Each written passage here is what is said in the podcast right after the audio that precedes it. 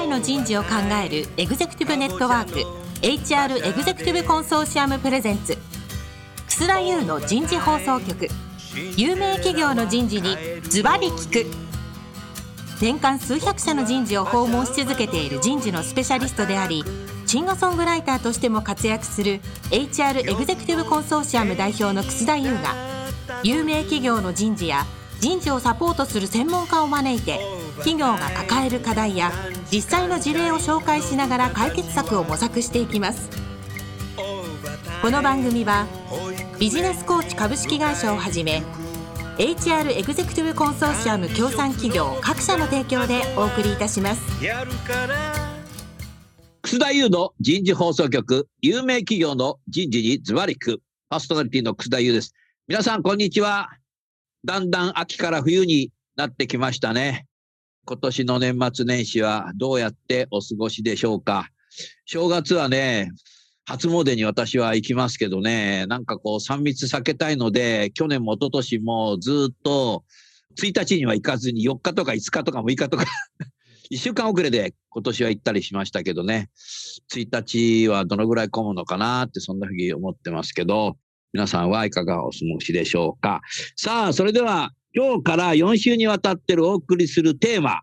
HR ビジネスパートナーの今になります。今日第1回目は HR ビジネスパートナーの変遷になります。えー、来週第2回はソフトバンクにおける HR ビジネスパートナーの今。第3回目は三井化学における HR ビジネスパートナーの今。えー、それから最終回第4回はこれから HR ビジネスパートナーとして活躍する人へのアドバイスになります。えー、最後までお聞きになってですね、年末年始 HR ビジネスパートナーどうしようかなということでですね、えー、お考えいただければいいかなって、そんなふうに思いますので、どうぞよろしくお願いいたします。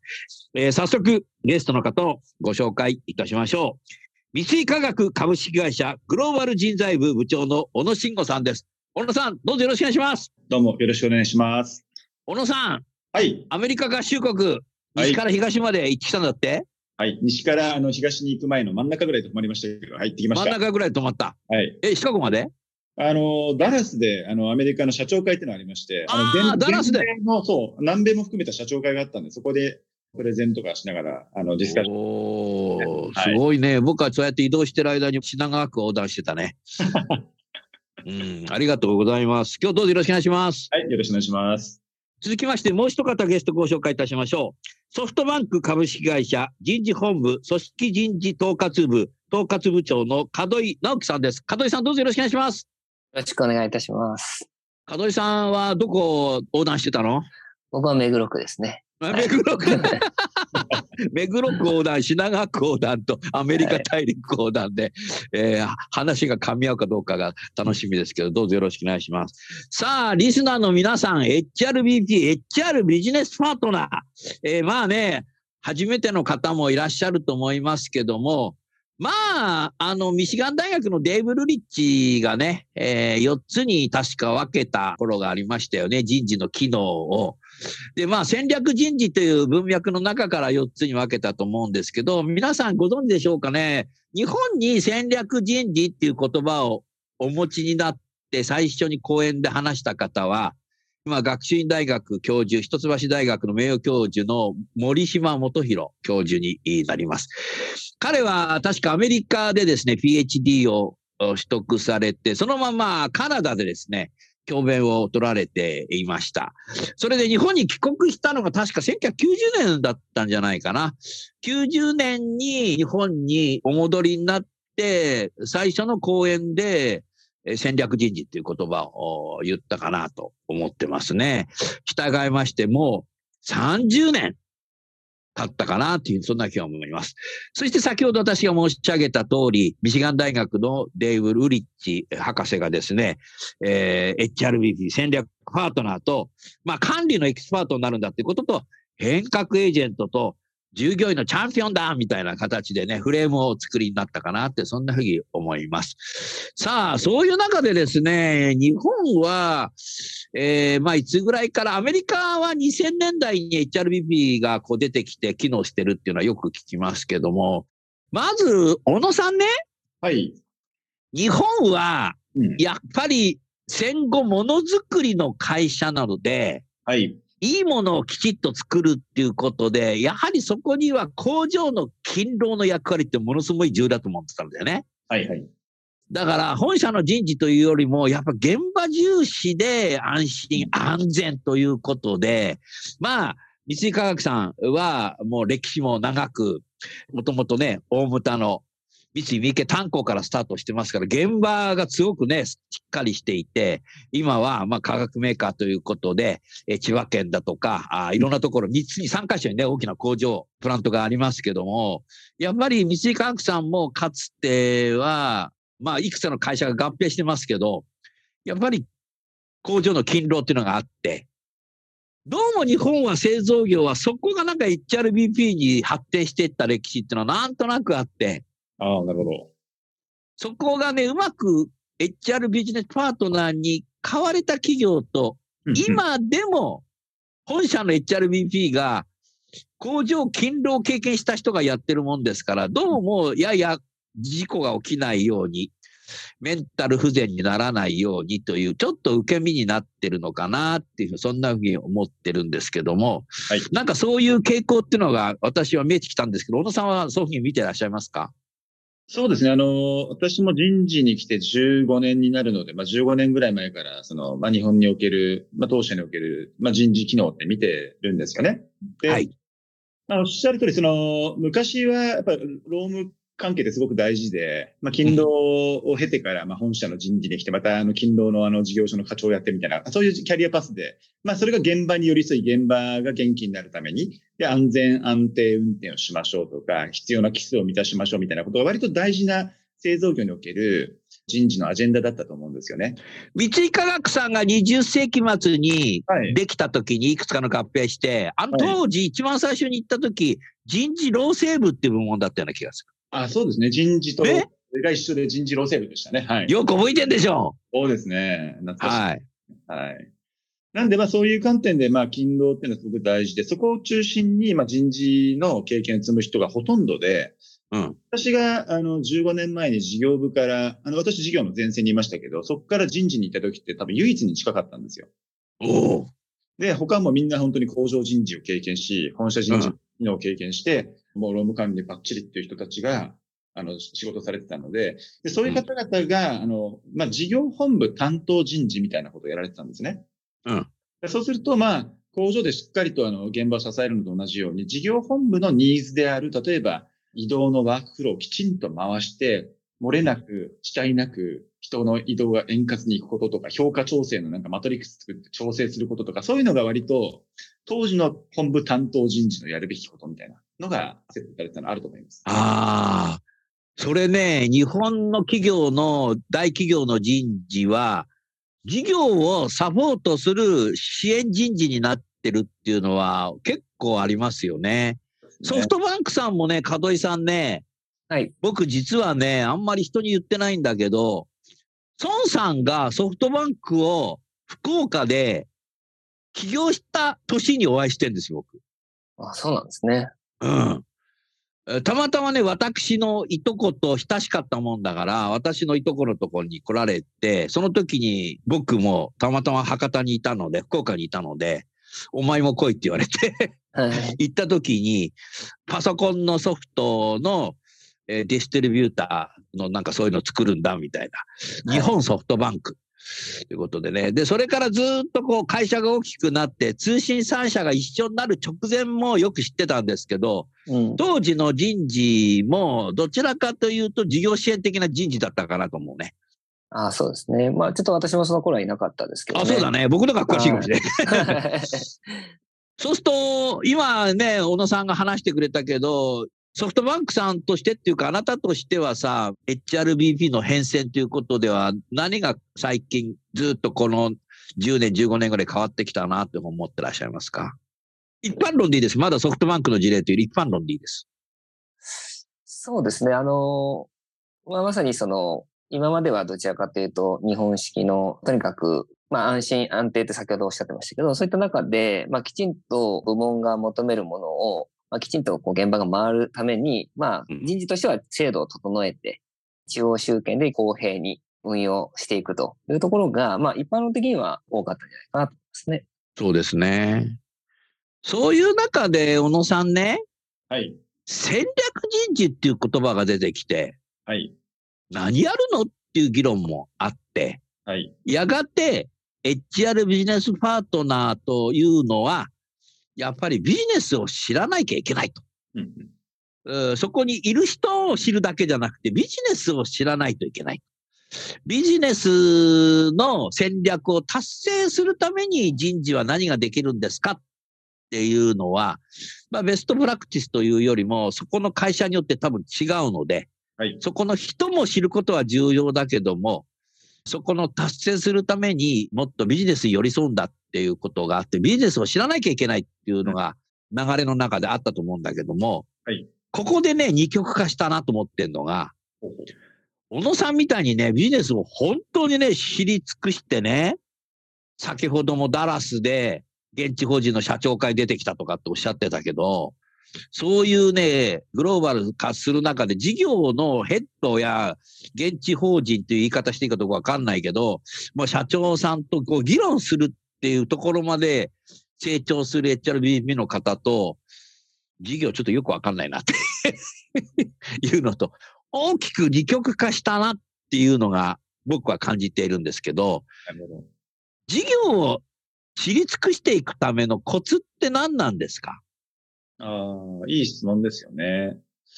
まあ、事業を知り尽くすとこまで行くかどうかは別にしても、あの、事業を知るっていうことでいくと、まずやっぱりそのコツは興味を持つっていう第一歩目があると思うんですよね。あそれは何事もそうだな。あの、当たり前なんですけど、実はこの当たり前のことに一歩踏み出さないと知ることができないので、じゃあ、うん事業を知るってどういうことですかって言ったら、あの、例えば、座学的にビジネスのフレームワークみたいなことを MBA とか通って学んだりとか、ビジネスって何だろうって構造を学ぶことっていうのは多分座学でもできるわけですし、でもっと言えば、自分の会社にビジネスやってる人たちがいっぱいいますから、そのうん事業の現場の方々に何が事業上、あの、課題なんですかとか、どういう事業なんですかっていうのを純粋に聞くだけでも、まず事業のことを知りに行く第一歩になると思うんですよ。で、そこで分からないことがあったら、それってどういうことだろうと思って、まあ、探求していくっていうんですかね。そういう質問力であったり理解をしようとするスタンスっていうのは多分一歩目は必要じゃないかなと思いますね。なるほどね。ありがとうございます。門井さんさ、ソフトバンクさんの前、どんどんこう事業が新しくなってさ、はい。行くのにさ、あなたよく追いついてくね、そこに。ビジネスを知るっていうことで言うと。まあ、たまたまラッキーだったのか、どんどんビジネスが変わるので、まあ、一社員としてもこう、面白かったですし、インターネット、まあ、ブロードバンドやってたソフトバンク BB が、うん日本テレコムを買収して、それからダイホークスを買収して野球事業に参入してとか、で、ボーダフォン買収してって、この会社そうそうがどんどん変わっていくので、うんまあ、一コンシューマーとしても事業を楽しくこう見れたといったところが、まあ一つその、まあ人事としてもですけど、会社の事業に興味を持てたというのはあったかなと思いますね。なるほどな。僕は当時さ、J フォンを使ってて、はい。僕の J フォンはどうなんですか？誰に言えばいいのかな？みたいな。だ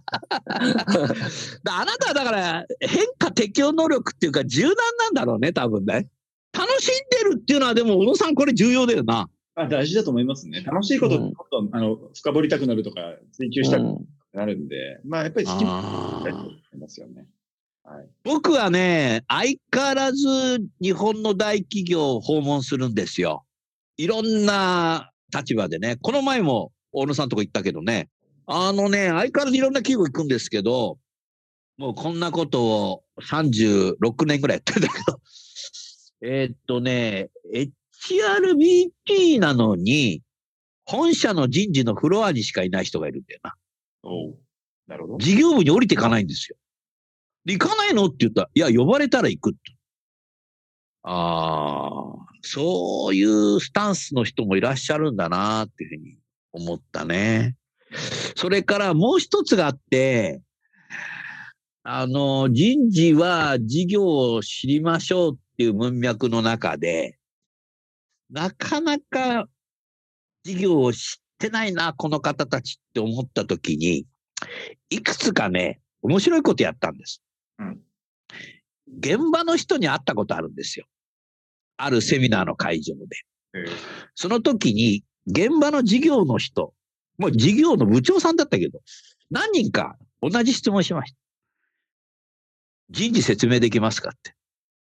そしたら、うちの人事何やってるか分かんないって言なるほど。った。だから、HRBG が事業を知ろうと思っていても、そもそも現場が人事何やってるか分かんないから、うん教えないんじゃねえかな。教えないって言い方失礼だけど、うん。何かでガラスのパーテーションがあるんじゃねえかと。なるほど。ガラスの天井じゃなくてな。うんなんかね、その空気感があるなーっていうふうに思うので、そこはやっぱりもう会社の風土、カルチャーだね。そうですね。うんで、そういう会社ほど人事が現場に何か制度が変わったり、ルールを作ったり、施策を打つときに、通達文だけでやってる。通達文一本。で、やらない人はどうぞ、やらない人はやらないのが悪いんだって。いまだにありますよ、通達文しかやらない会社。もうね、ラジオをお聞きの方、耳が痛かったっていうふうに言うかもしれないけど、もうそういう時代じゃないよね。まあ、そうですよね。うん。もともと、小野さんは人事に、配属って人事じゃなくて、その最初、現場にいたんでしょ？営業やってたんでしょ？そうですね、私は、特に海外の売上高比率が高い、あの、ICT 系の、あの、事業部の現場のマーケティング営業と、あと、まあ、プロマネって形で事業管理とか企画とか。何年いたのそこには？そこは8年ぐらいですね。あ8年いたら感覚できるね。うん、まあ、警察泥棒だったら完全泥棒寄りですよね。まあ、事業現場で。泥棒よりってなんだかよくわかんないけど。小学校1年から中学2年までそこにいたって感じじゃない？あの、帰国市場みたいな帰国。市場みたいになってる。現場市場だな。そうですね、現場市場う。ん。あれ、門井さんは、もう社会人になってずっと人事なの？いや、僕も実は営業出身で、なんだ。営業出身だから現場の事業とかが多分わかるんだ。じゃあもう番組終わっちゃうじゃない。まあ、それも、やっぱ、助けにはなりましたけどね。ああ。じゃあヒントとしては人事にいながら営業でとか現場とかマーケティングとかそういうなんか場所で事業寄りのところで社内副業やるのがいいかもしれないね、これからの時代は。ああ、あの、それもありそこで、ゲーム、そこで分かった人が HRBP になるっていうさ、うん HRBP のインターンシップ的なさ、社内副業みたいなはい。やってプールするのってどう小野さん？あいいじゃないですか。でも、あの、感覚的には、結構、社内副業的なものが HRBP かなって思うところもあるんですよね。あの、まあ、人事っていう部署にはいますけど、だから、あの、武器としては人とか組織系のことを扱ってるんですけど、結局ビジネスパートナーとして入っていくと、ビジネス上のいろんな諸課題があって、それに、あの、事業部のメンバーと一緒になって、あの、組んで、座組組んで、まあ、向かっていくわけですよね。うん。だから、例えば、あの、私なんかも経験している M&A のプロジェクトとか、新しい事業を立ち上げようとか、でそれは海外でやろうぜって言ったときに、当然事業も事業プランの中に、海外でじゃあ会社作んなきゃいけない。その会社どこで作ったらいいんだろうみたいなフィジビリティスタディがあるんですけど、そこの、そこになんか副業的に入ってるって感覚で、でも自分人事って思っとけば、お学びながら何ができるかなって考えて、で、うん一緒になってやっていけるわけですよね。まずそもそものは何ができるかなからスタートでいいんだよね。あの、自分にできることって何だろうっていうのをちゃんと持っとけば、それをまずこう、うん。で、で足りないところをちょっと武器、ね、あの、加えていこうみたいなところからスタートすればいいんじゃないかなと思いますけど。そこからエクスペリエンスしていかないと何ができるとか何をするべきだっていうのが多分わからないかもしれないね。ねうん。あとね、門井さん、小野さんね、い、ろんな企業でこの HRBP について議論したりヒアリングするときに、へえと思ったのが、HRBP がその事業部の事業長のそばに座ったりするケースもやっぱりあるんですよね。人事のフロアじゃなくて、まあ両方机持ってる人もいたけど、そうするとね、そこの事業部の人件費のバジェットじゃないから、使いっ走りになるっていう のがあって、その会社がですね、最初に聞いた会社が面白くて、面白いっちゃ失礼なんだけど、偶然にも管理間接部分を縮小するっていうことで、派遣社員とかの人たち、一般事務職的な人たちを総合職にしたりとか、派遣社員をもうお断りするっていう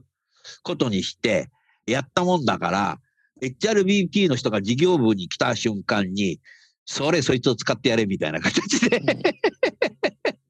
使いっぱしに、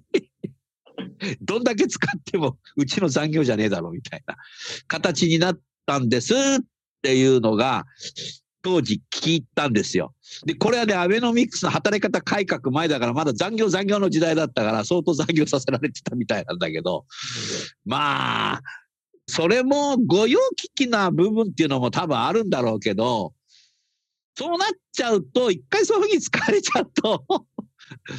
あの、使いっ走りになっちゃうね、小野さん。そうですね。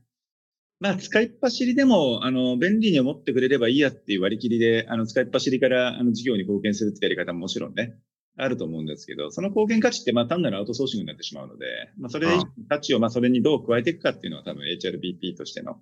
うんはい考えなきゃいけないことなんでしょうけど、まあ、邪魔するときは使いっ走りの方が絶対いいですよね。あ、邪魔よりも、はい。おーなるほど。名言だね。門井さん、この名言ど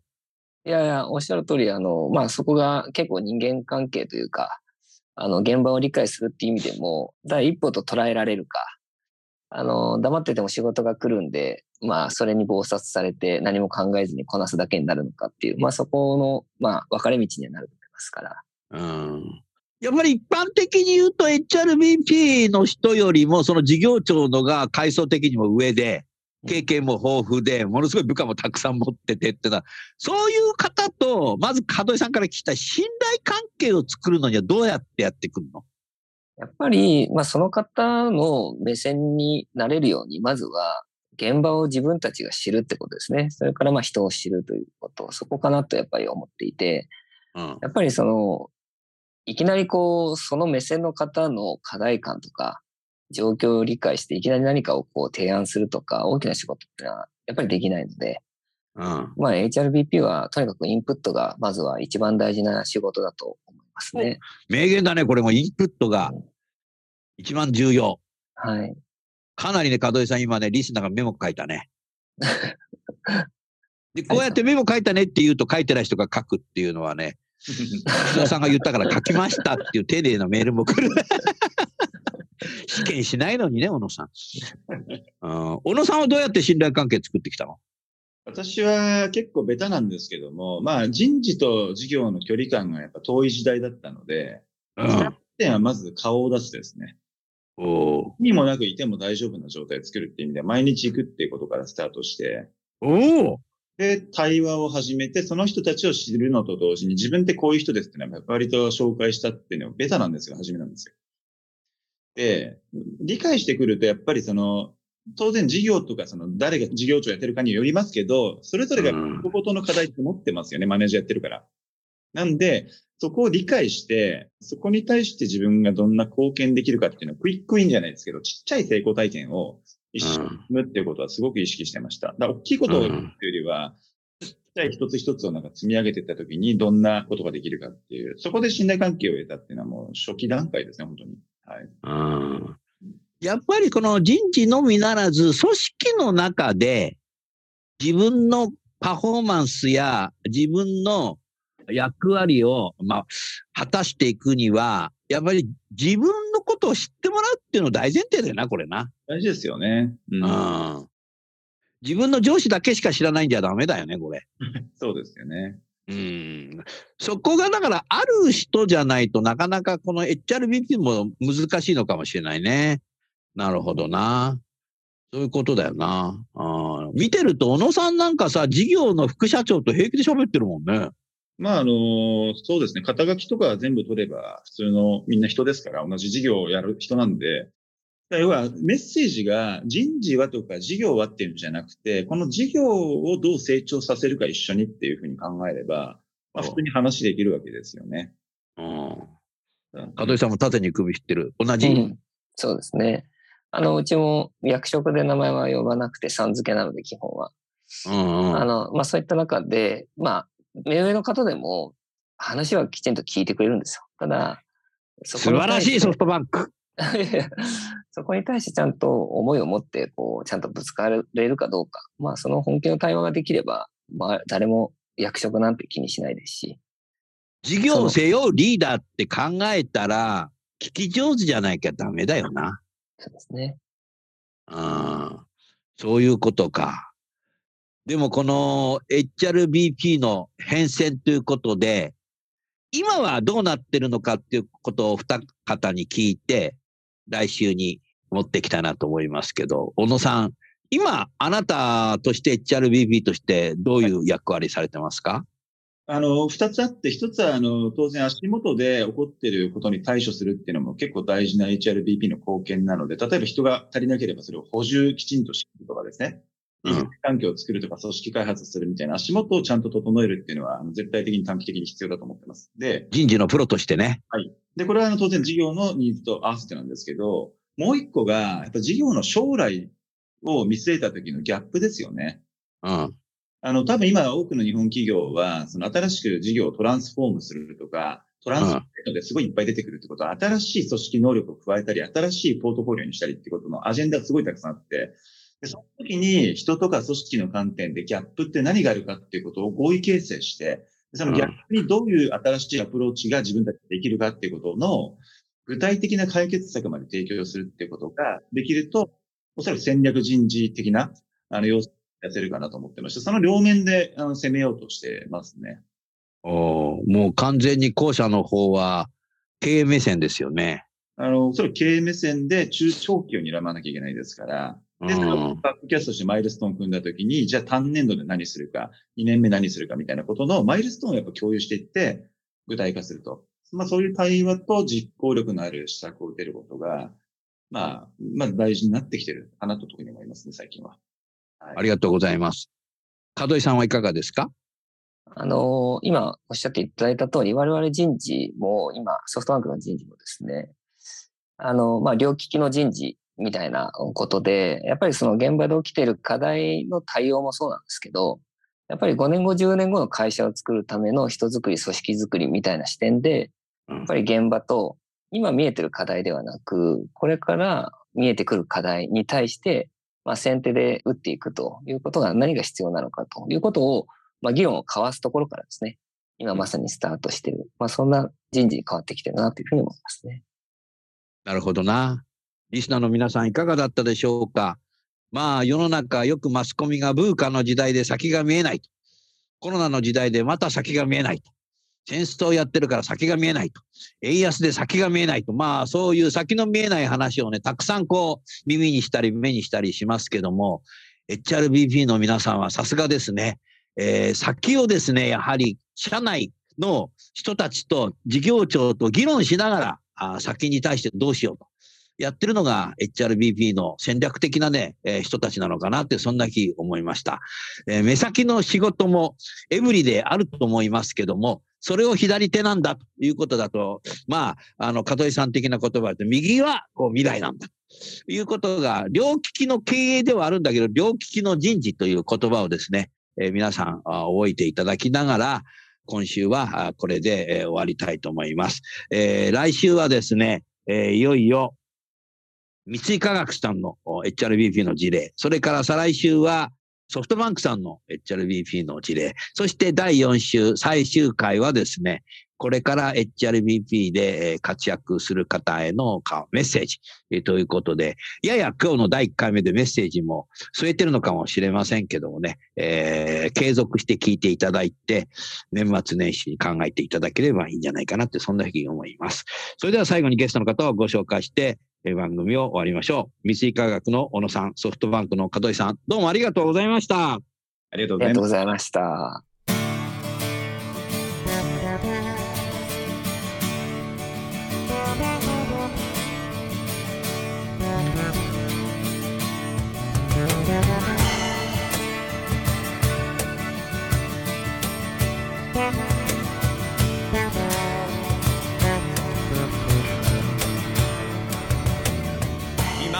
今日のお話はいかがでしたか？